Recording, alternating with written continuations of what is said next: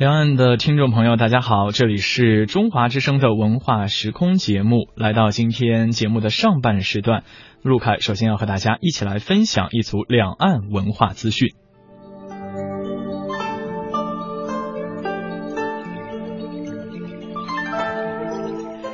六月十八号，第三届诗词中国传统诗词创作大赛暨影响力诗人发布活动是在北京隆重举行了。诗词中国系列活动由中华书局发起，本届大赛由中国出版集团、光明日报、中央电视台、中华书局、中华诗词研究院、中华诗词学会、人民网共同主办，中国移动通信集团协办。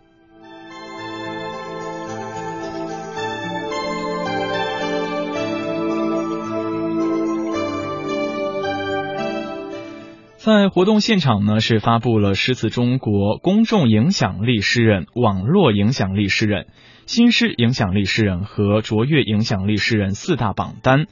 包括了刘征、欧阳鹤、蔡呃蔡后士等文化名家在内的二十三位当代优秀的诗人学者是作为代表出席活动，并在现场接受了这份荣誉。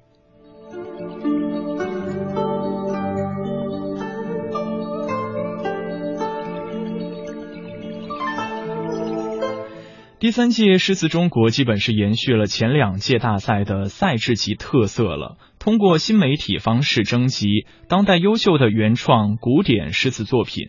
同时辅以采风、诗会等丰富多彩的活动。值得注意的是，在前两届的基础之上，本届大赛新增了咪咕诗词咖秀大赛，将时下流行的原创音视频及动漫元素与传统的诗词相融合。同时，也是着力的突出了国际化的特色。当天，吉尼斯世界纪录认证官罗琼也来到了启动现场，宣布诗词中国正式向吉尼斯世界纪录 T.M 最大规模的诗词竞赛这一称号发起挑战。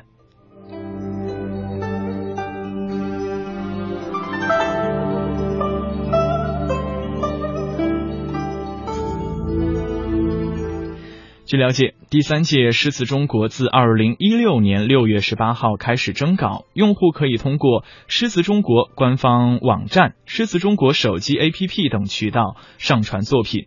作品分为绝句、律诗、词、古风四个组别，经过初审、复审、终审三个环节，将会评选出四个组别的月度及年度创作奖。